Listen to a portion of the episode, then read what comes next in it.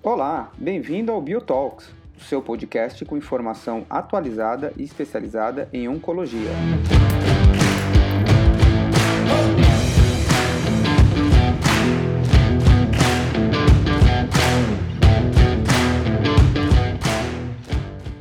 Olá, amigos da Bio, começando mais uma temporada do BioTalks uh, 2021 e como fizemos ao longo de 2020 com BioTalks variados, é, com temas científicos, temas é, para todos os profissionais de saúde, temas também para pacientes, familiares. A gente é, mantém essa linha da Bio, diversidade de assuntos, e vamos estrear a temporada 2021 com um, um, um Biotalks com o tema Gerenciando Expectativas. E para esse Biotalks, eu tenho aqui uh, a participação do meu amigo, Dr. Andrei Soares, oncologista clínico do Hospital Israelita Albert Einstein do Centro Paulista de Oncologia. Tenho a honra de ter duas profissionais de saúde que trabalham diretamente com cuidados paliativos, a doutora Poliana Souza, médica geriatra do Hospital Israelita Albert Einstein e também paliativista, e a psicóloga Jusileia Souza, especialista em psico-oncologia e também chefe do NACOM, Hospital Universitário de Brasília. E antes que me esqueça, eu sou Fernando Sabino, médico oncologista do Hospital Universitário de Brasília e do Hospital Santa Lúcia de Brasília. Então, para a gente começar esse bate-papo, eu vou pedir para nossas duas convidadas contarem um pouquinho a, a trajetória é, desse caminho árduo, mas recompensador, que é o cuidado ao paciente oncológico e principalmente o cuidado paliativo. Começar com a Poliana e depois a Jusileia na sequência. Pode contar um pouquinho da história de vocês. Bem-vinda, Poli, obrigado pela, por aceitar o convite. Imagina, eu que super agradeço o convite, é uma honra poder estar conversando com vocês aqui hoje. Bom, eu sou geriatra de formação, eu comecei a fazer minha especialização de cuidado paliativo durante a residência de geriatria, né? E desde que eu terminei a residência, eu trabalho com cuidado paliativo quase que exclusivamente oncológico. Eu já passei por alguns serviços, né, pelo, é, pelo IBCC aqui em São Paulo, pelo Hospice do ICESP, e desde 2012 eu integro a equipe de cuidados paliativos do Centro de Oncologia aqui do, do Hospital Israelita Albert Einstein. Jusileia, sou psicóloga de formação, psico-oncologista, né, me formei pelo INCA, e estou no HUB desde 2003 em 2005 passei para a área de oncologia e desde então eu trabalho só com só com pacientes oncológicos, né? Meu mestrado, doutorado eu também fiz nessa área. Sou uma apaixonada por cuidados paliativos e acho que o cuidados paliativos é, não é algo que é para um fim de vida, né? Então eu acredito e eu torço que um dia a gente consiga ter os cuidados paliativos desde o início, acompanhando o paciente ao longo do seu processo e fazendo parte de todo esse cuidado para que no final de vida ele já esteja tão bem cuidado que seja até mais fácil passar por esse processo e que pessoas que não vão chegar ao final de vida e que vão conseguir passar por esse adoecimento também tenham acesso e controle de sintomas adequado ao longo do seu tratamento. Né? Então é um prazer estar aqui e eu agradeço o convite para falar sobre esse tema. É, muito feliz de estar aqui com vocês, meninas. Obrigado, Sabino, é, Poli, Ju. Aqui o tema é muito interessante, né? Eu queria ouvir assim, nós temos dois pontos bastante diferentes, né? A Poli trabalha no serviço privado de excelência e a Ju trabalha no serviço público de excelência, né? A gente sabe que o serviço público, infelizmente, não é todo como ela trabalha lá em Brasília, mas acredito que os desafios para montarem os serviços, né, e para conquistarem eh, gestores e médicos durante esse, esse, essa montagem foi muito diferente. Então, eu queria saber um pouquinho a experiência da Poliana, da Lucileia, como é que foi essa, essa montagem, como é que é o serviço hoje, como é que elas estão estruturadas até em termos de, de cuidado aos pacientes, aos familiares e suporte à equipe médica, tanto em termos de, de parte eh, de internação hospitalar, quanto em parte ambulatorial, como é que funciona um pouquinho, quais foram os desafios? Bom, eu vou falar brevemente da história da construção do Serviço de Cuidados Paliativos Oncológicos daqui, mas eu vou começar do agora, tá? Hoje, é, nós contamos com dois médicos paliativistas e uma enfermeira dedicada exclusivamente né, ao grupo de suporte. É, então, hoje a gente tem essa equipe fixa e a gente conta desde o começo né, com as equipes multiprofissionais das áreas. Então, na internação, a equipe da internação, nos ambulatórios, tanto de químio quanto de rádio, as equipes multiprofissionais das áreas. É, eu cheguei aqui em 2012. Quando eu cheguei aqui, a gente tinha cuidado paliativo é, exclusivamente no centro de oncologia, mas eu cheguei num momento bastante favorável, onde existia um desejo né, é, do hospital, das lideranças do hospital, em fazer isso crescer. Então, hoje nós temos serviços paliativos é, oncológico e não oncológico, é uma outra equipe que faz o não oncológico, tá? É, mas é nos mesmos moldes, a gente funciona de maneira bastante parecida. É, a gente tem, eu acho que uma das grandes vantagens que a gente tem no serviço privado é o acesso que a gente tem, enfim, a, a medicações de excelência, né, para controle de sintomas, a procedimentos, a gente se utiliza muito de, de diversos procedimentos para controle de sintomas, procedimentos paliativos diversos, né, é, procedimentos analgésicos, e a gente tem uma equipe multiprofissional de excelência. Mas, assim como em diversos outros serviços privados, a gente nem sempre pode lançar mão de toda essa equipe que a gente tem por questões relacionadas aí a, aos pagamentos das operadoras, a fonte pagadora, na verdade, né? A gente sabe que no serviço privado tudo isso envolve um custo adicional, cada novo profissional, cada novo medicamento, enfim, cada novo procedimento, a gente envolve um custo adicional que vai ser absorvido ou pela operadora ou pela família, e isso aí envolve em outras negociações. Então, apesar da gente ter tudo disponível, nem sempre a gente consegue usar de tudo que a gente tem disponível para todo mundo. Eu diria que esse é o grande desafio, né? É, e ao longo do tempo, a gente vem conseguindo mudar uma cultura que é de cuidado paliativo só para aquele paciente em final de vida, e a gente vem conseguindo educar a instituição cada vez mais a entender o, a, o serviço de cuidados paliativos como um parceiro dos médicos ao longo do tratamento. Tá? Então, acho que isso vem sendo uma grande vantagem do nosso serviço. Há algum tempo, a gente tra trabalha com avaliações de triagem, então, a gente tem algo que a gente chama de risco paliativo, baseado né, em literatura. No Centro de Oncologia, o nosso risco paliativo ele é baseado em critérios da ASCO e da NCCN, tá? É, e isso nos ajuda muito a discutir com os colegas, a discutir com os oncologistas a indicação e a gente conseguir é, entrar nos casos precocemente, avaliar esses pacientes precocemente é, e fazer um vínculo maior e um controle de sintomas é, legal ao longo do tempo. Acho que é basicamente isso. Se tiver alguma coisa adicional, vocês podem me perguntar. Ok, Polly, obrigada por ter ouvido aí você falando do serviço privado. Eu fiquei com aquela invejinha de todos os medicamentos e procedimentos que provavelmente né, vocês têm acesso, mas a inveja branca, tá? Daquelas que a gente deseja ter para a gente que continue tendo mais e mais por aí. Mas, assim, acho que esse é um grande, um grande limitador que as pessoas nos hospitais públicos eles têm que enfrentar. Eu posso dizer que eu não tenho tantos problemas no hospital universitário. É, o acesso aos opioides, aos procedimentos, por mais que sejam talvez um pouco mais lentos do que o que você tem, a gente ainda consegue bastante. Talvez aquela resistência ainda de parte da equipe de prescrever esses opioides, aquela, aquele receio né, que se tem das medicações, mas a gente vê a equipe é, conseguindo, vamos dizer assim, avançar a passos largos atualmente nesse sentido. Então, lá no HUB, a gente sempre teve equipe multiprofissional, desde que a oncologia foi realmente.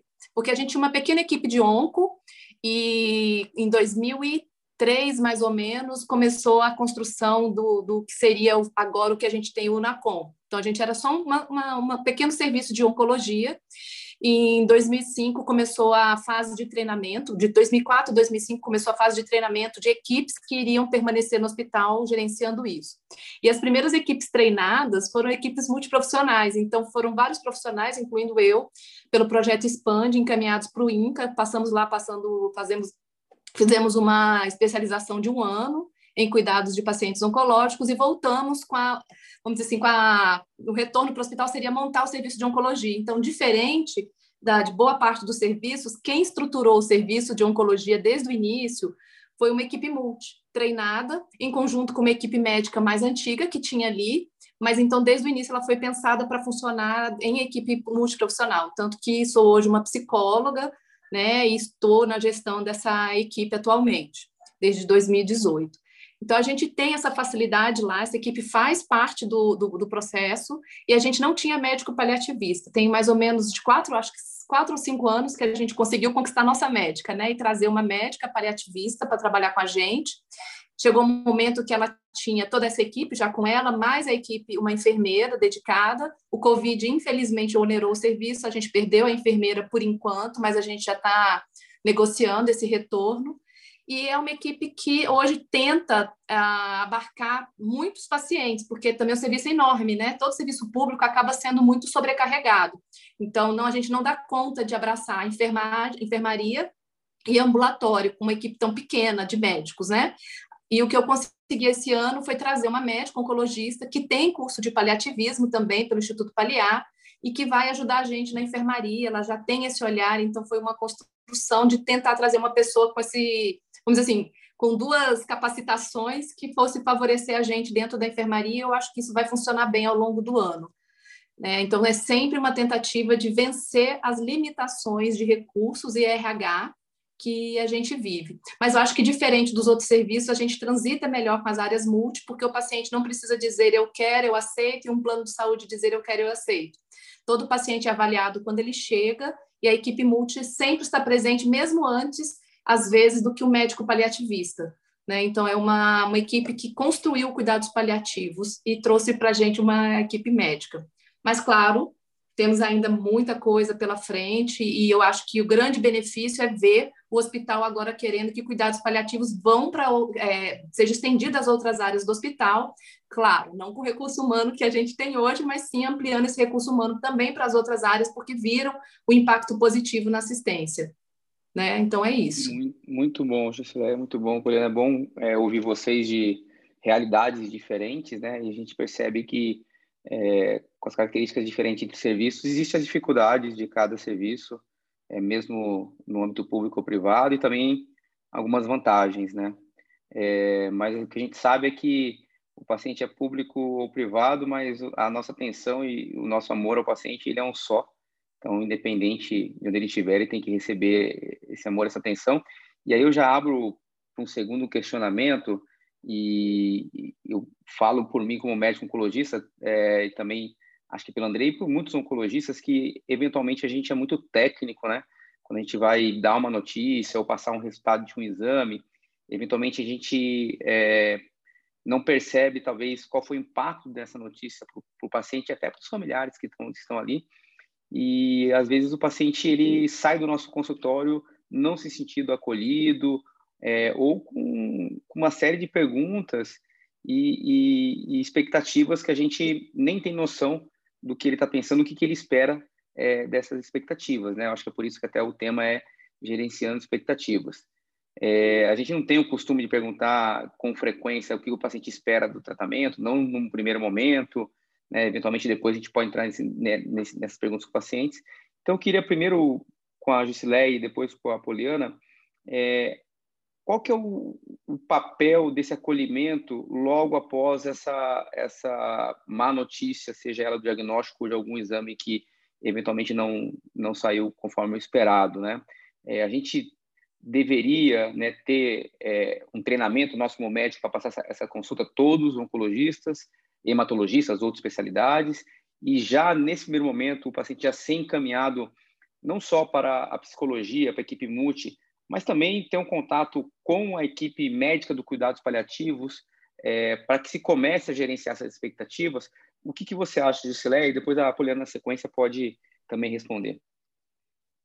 Então, Fernando, é, eu acho que a, a comunicação das más notícias ela tem que ser realmente treinado, acho que todo, todo, todo médico, todo profissional de saúde deveria ser capacitado, porque às vezes a gente dá más notícias sem nem saber que estamos dando, né? Para uma pessoa que, que tem uma viagem dos sonhos marcada, ou que vai ver a mãe depois de não sei quanto tempo, escutar, você vai começar um tratamento, mesmo que seja curativo, e agora, e essa viagem está cancelada, pode ser uma má notícia. Mas estou assim, né, dizendo que tem coisas mais simples que também são más notícias, mas a má notícia que inclui o risco né, de morte, ela é uma má notícia que é mais impactante ainda. Então, o que eu acredito que facilita é o desde o início, o médico e o profissional de saúde, né? não vou nem falar só o médico, o profissional de saúde gastar um bom tempo, ter uma primeira consulta de qualidade para que a gente possa conhecer quais são as expectativas que aquela pessoa chega ao início do tratamento.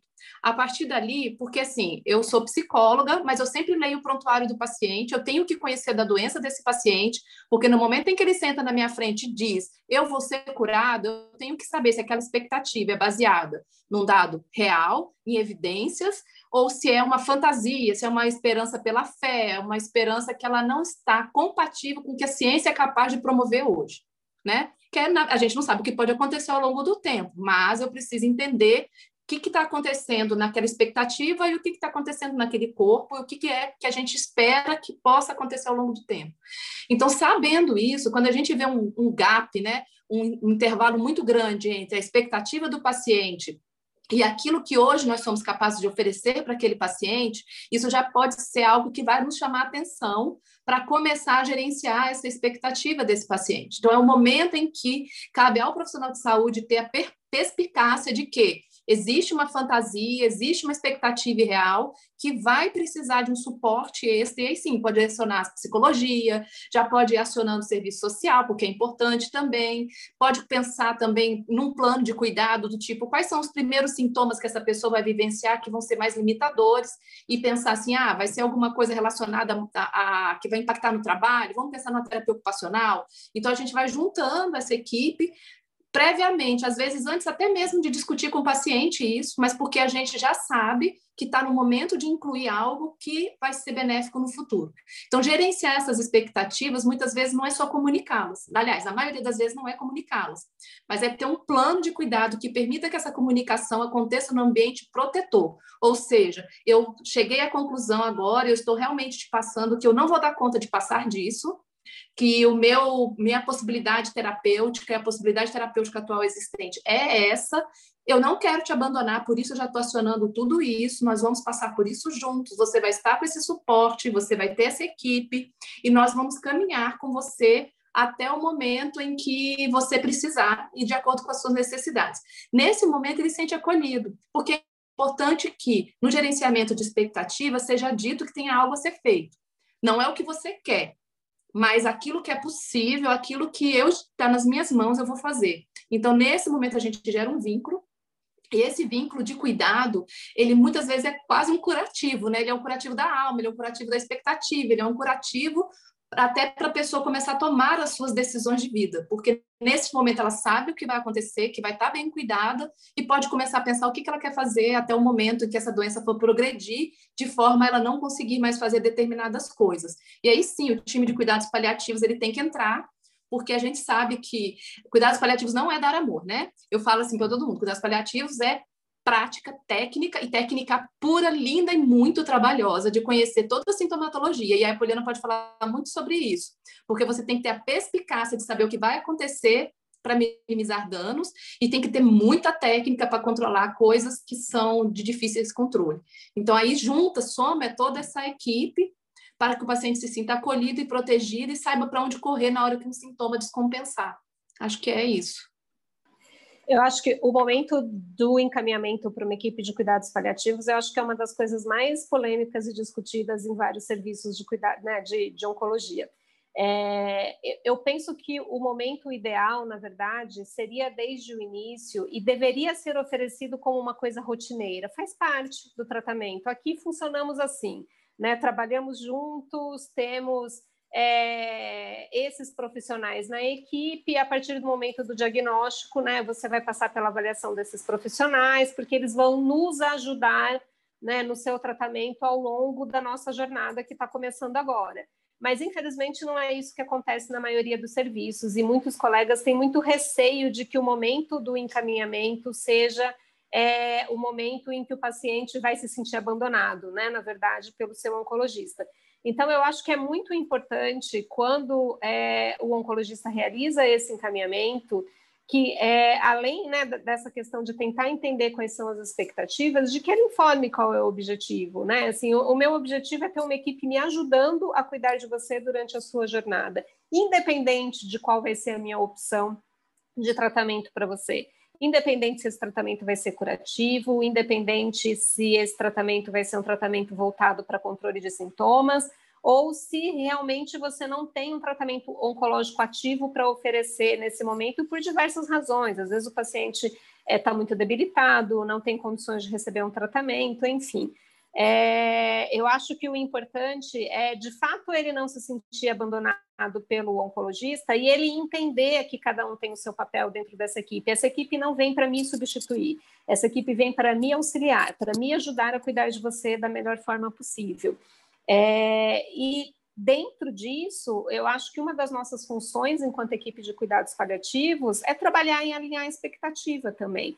Né? Acho que é por isso que é tão importante a comunicação, é, é, é tão importante a integração, é, é, tão importante a gente de fato trabalhar de forma integrada, assim, eu saber o que o oncologista está pensando, o oncologista saber o que eu estou pensando, para que a gente possa passar isso para o paciente de uma forma coesa.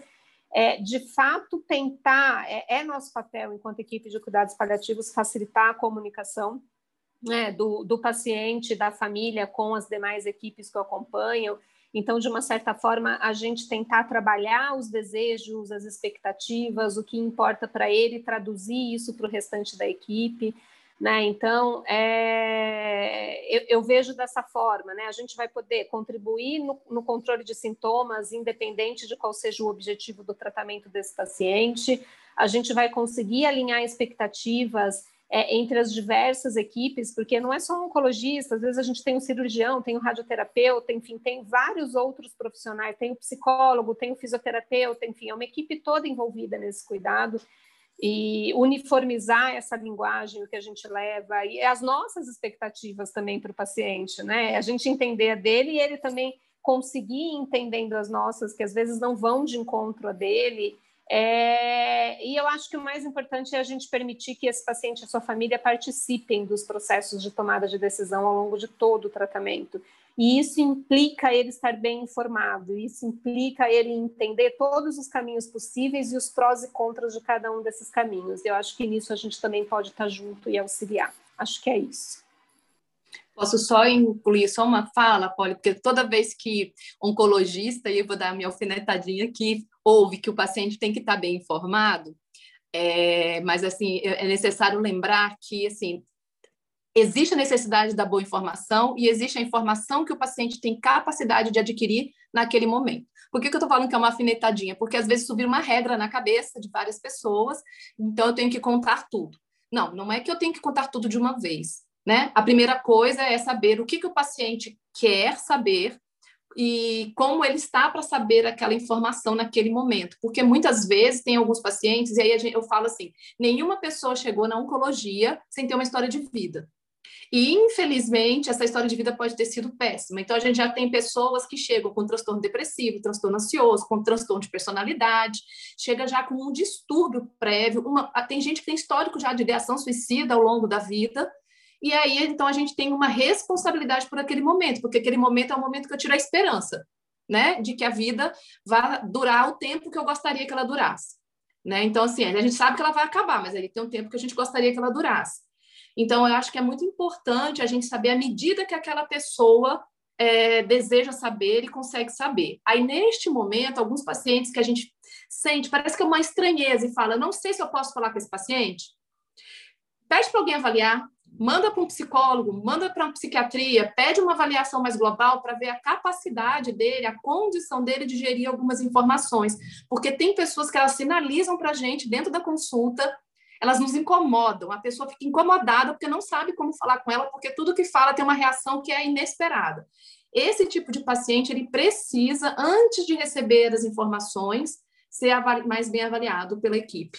Né? Assim, fica de dica, porque assim, nem todo mundo vai gerir, vai absorver e vai lidar com essa informação. E outra coisa é que a gente tem que lembrar que, sob estresse, é, a gente tem perda de memória. Já viu que quando a gente recebe uma má notícia, por exemplo, bati o carro, nossa, nem lembro da batida do carro, não sei nem como é que eu bati.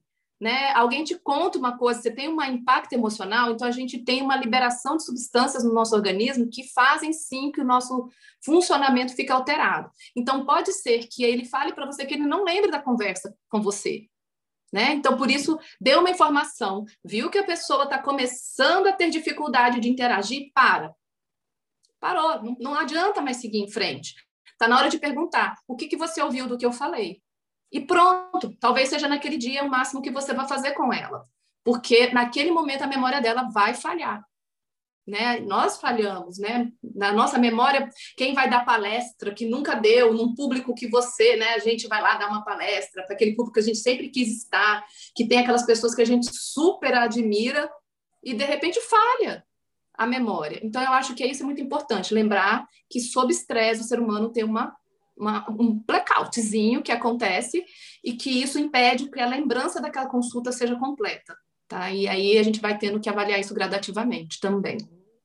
Meninas, vocês têm um, um, trabalho fantástico, mas vocês têm um trabalho árduo, eu acho também, porque querendo ou não é incrível, né? Como até hoje é, há uma certa dificuldade, né, de colocar na cabeça dos, dos oncologistas, talvez outros profissionais que precisem também, né, do cuidado paliativo, a importância cada vez mais precoce. Eu ainda vejo que, infelizmente, as coisas ficam meio final, né? Não tem muito jeito. Eu acho que quer dizer, deveria ter jeito, né? É, isso, isso, infelizmente, a gente costuma ver. A gente precisa realmente trazer um pouco mais desse debate para os oncologistas. O que, eu, o que eu enxergo é que, eventualmente, a gente deveria é, discutir um pouquinho sobre, sobre eventos e algumas coisas relacionadas ao cuidado parativo um pouco mais dentro de eventos da oncologia, né? Vocês fazem meio separado e aí vocês continuam no mundo separado.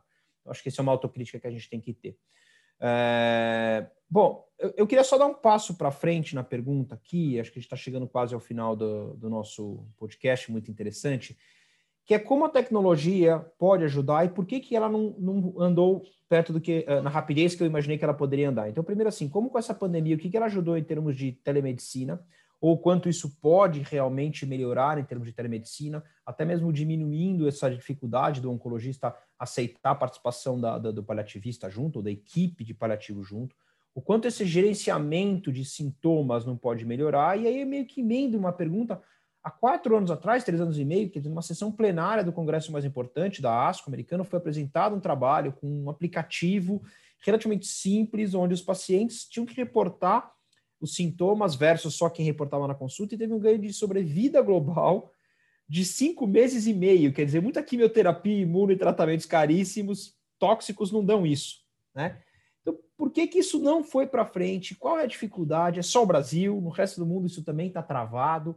Então, eu queria que vocês pincelassem isso relativamente rápido.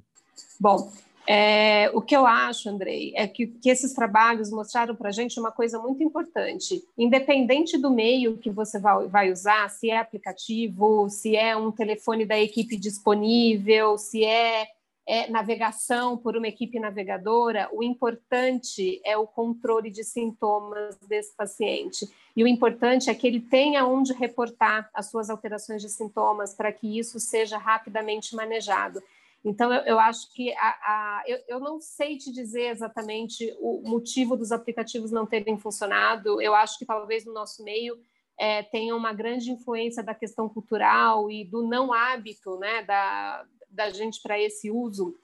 Mas eu acho que o que o trabalho mostra, no final das contas, é a importância da gente estar atento aos sintomas e da gente monitorar esses sintomas, porque no fundo o que o aplicativo fazia era isso era um local onde o paciente podia reportar rapidamente os seus sintomas e ter uma resposta rápida daquilo que ele reportou, né? Que aquilo fosse rapidamente avaliado e que algum outro profissional entrasse em contato com ele para dar o retorno do que ele deveria fazer. É, então, no fundo, no fundo, o que isso mostra para a gente é a importância do controle de sintomas. E eu acho que a pandemia escancarou para a gente algo que a gente já deveria ter percebido, que é a importância da tecnologia para isso. Né? Na verdade, é, a, a, telemedicina ela fez melhorar o controle de sintomas de muitos pacientes, né, em acompanhamento com equipes de cuidados paliativos, porque ela fez melhorar o acesso, ela fez melhorar a rapidez com que esses pacientes conseguem entrar em contato com a gente e a, com que a gente consegue dar resposta e consegue fazer o controle adequado do sintoma desse paciente, seja ele qual for.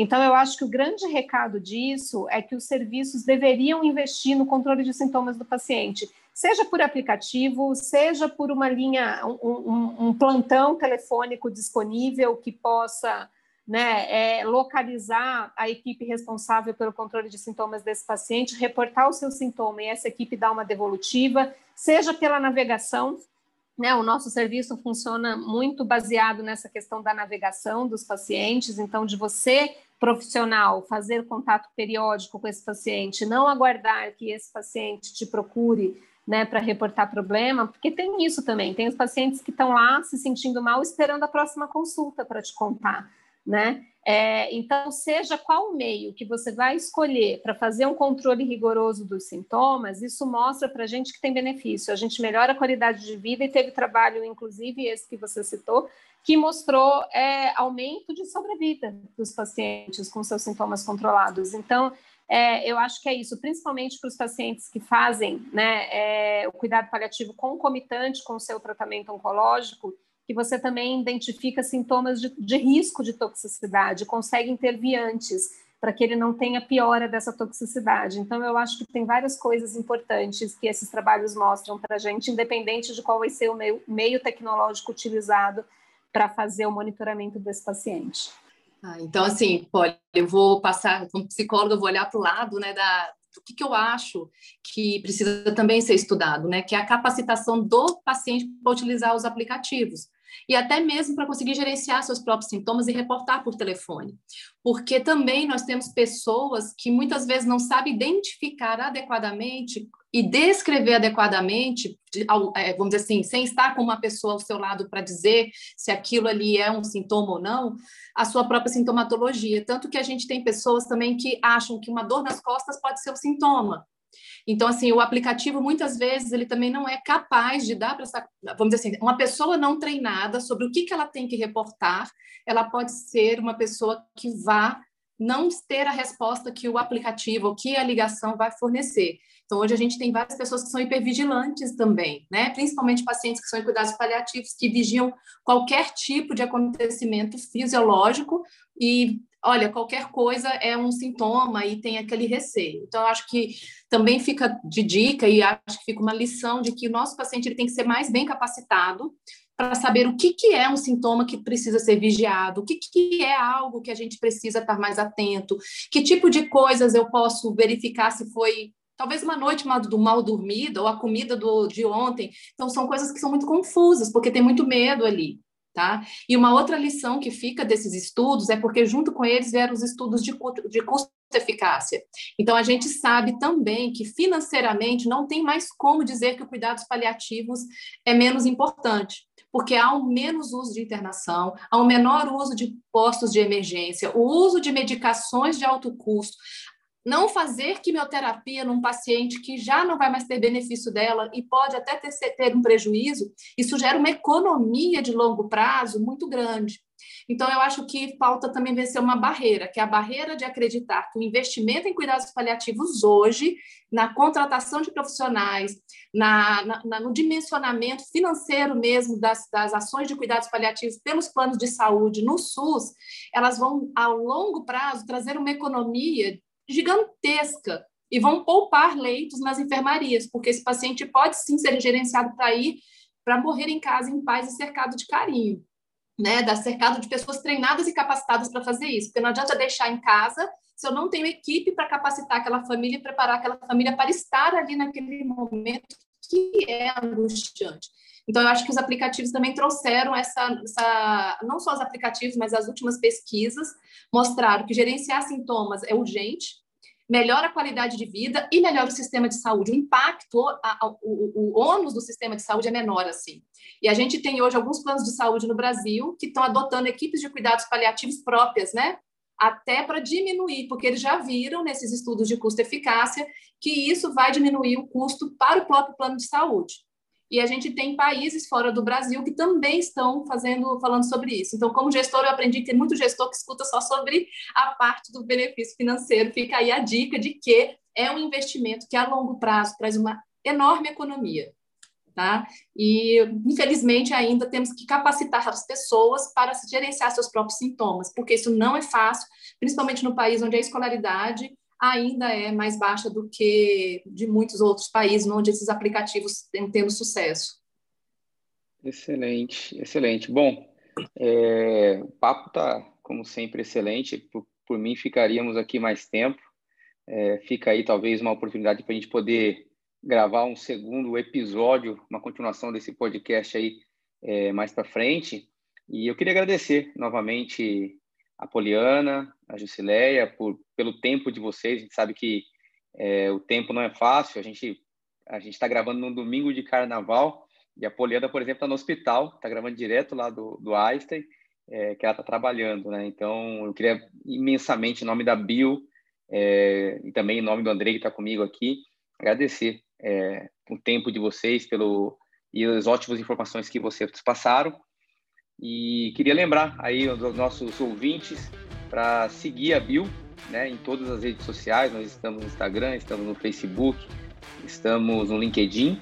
Temos o nosso site www.bioeducation.com.br e lembrando que o Biotalks ele é quinzenal, então quem escutar esse, esse podcast, por favor, assine no Spotify ou nas outras, nas outras plataformas e sempre a gente vai estar alimentando aí com podcast com assuntos interessantes. E é isso, viu? Meninas, obrigado. Andrei, obrigado. É, eu deixo aí aberta a palavra para as mensagens finais. Eu vou dar o meu obrigado antes das, das meninas, porque acho que elas são as estrelas de hoje aqui.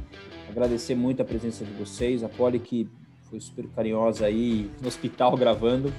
É, e dizer que eu acho que sim, ficou aqui um gosto de quero mais. Eu acho que a gente vai precisar continuar, porque acho que a gente só começou a falar dos desafios, a gente pouco falou até do que elas, do que elas podem propor. Então, eu vou deixar aqui que a gente pense nos próximos semanas, alguma coisa, de tentar gravar algo a mais aí, porque acho que vai ser muito interessante. Obrigado e vocês ficam aí para dar as palavras finais. Obrigado, Sabino, é, e até a próxima. Bom, eu queria agradecer o convite. Acho Gente, que foi eu vou agradecer honra. antes de você, pode. Pode agradecer. Ah, não, eu vou te cortar, porque eu acho que você tem que dar a palavra final aqui. Olha, obrigada. Foi um prazer te conhecer. Adorei estar aqui. E eu vou deixar você com a palavra final, porque você vai fazer uma coisa muito bacana depois, que eu acho que faz parte também daquilo que você tem que contar para os seus ouvintes, viu? Muito obrigada, pessoal. Foi ótimo estar com vocês. Não, eu queria agradecer, é uma honra, né, estar falando sobre isso e conversando aqui com vocês. E eu acho que é algo que a gente precisa divulgar cada vez mais. E é, peço desculpas até do meu tempo estar um pouquinho mais curto, mas como disse a Jusileia, eu tenho uma reunião familiar daqui a pouco e foi ótimo ter essa conversa com vocês antes, porque a gente sempre vai pensando aí em coisas importantes do nosso trabalho e que a gente pode levar adiante, né? Como disse a Jusileia, é tão importante a gente educar também os familiares e os pacientes, né? E quando a gente conversa sobre essas coisas, a gente tem muitos insights sobre coisas importantes que às vezes a gente não diz e que é importante dizer. Muito obrigada.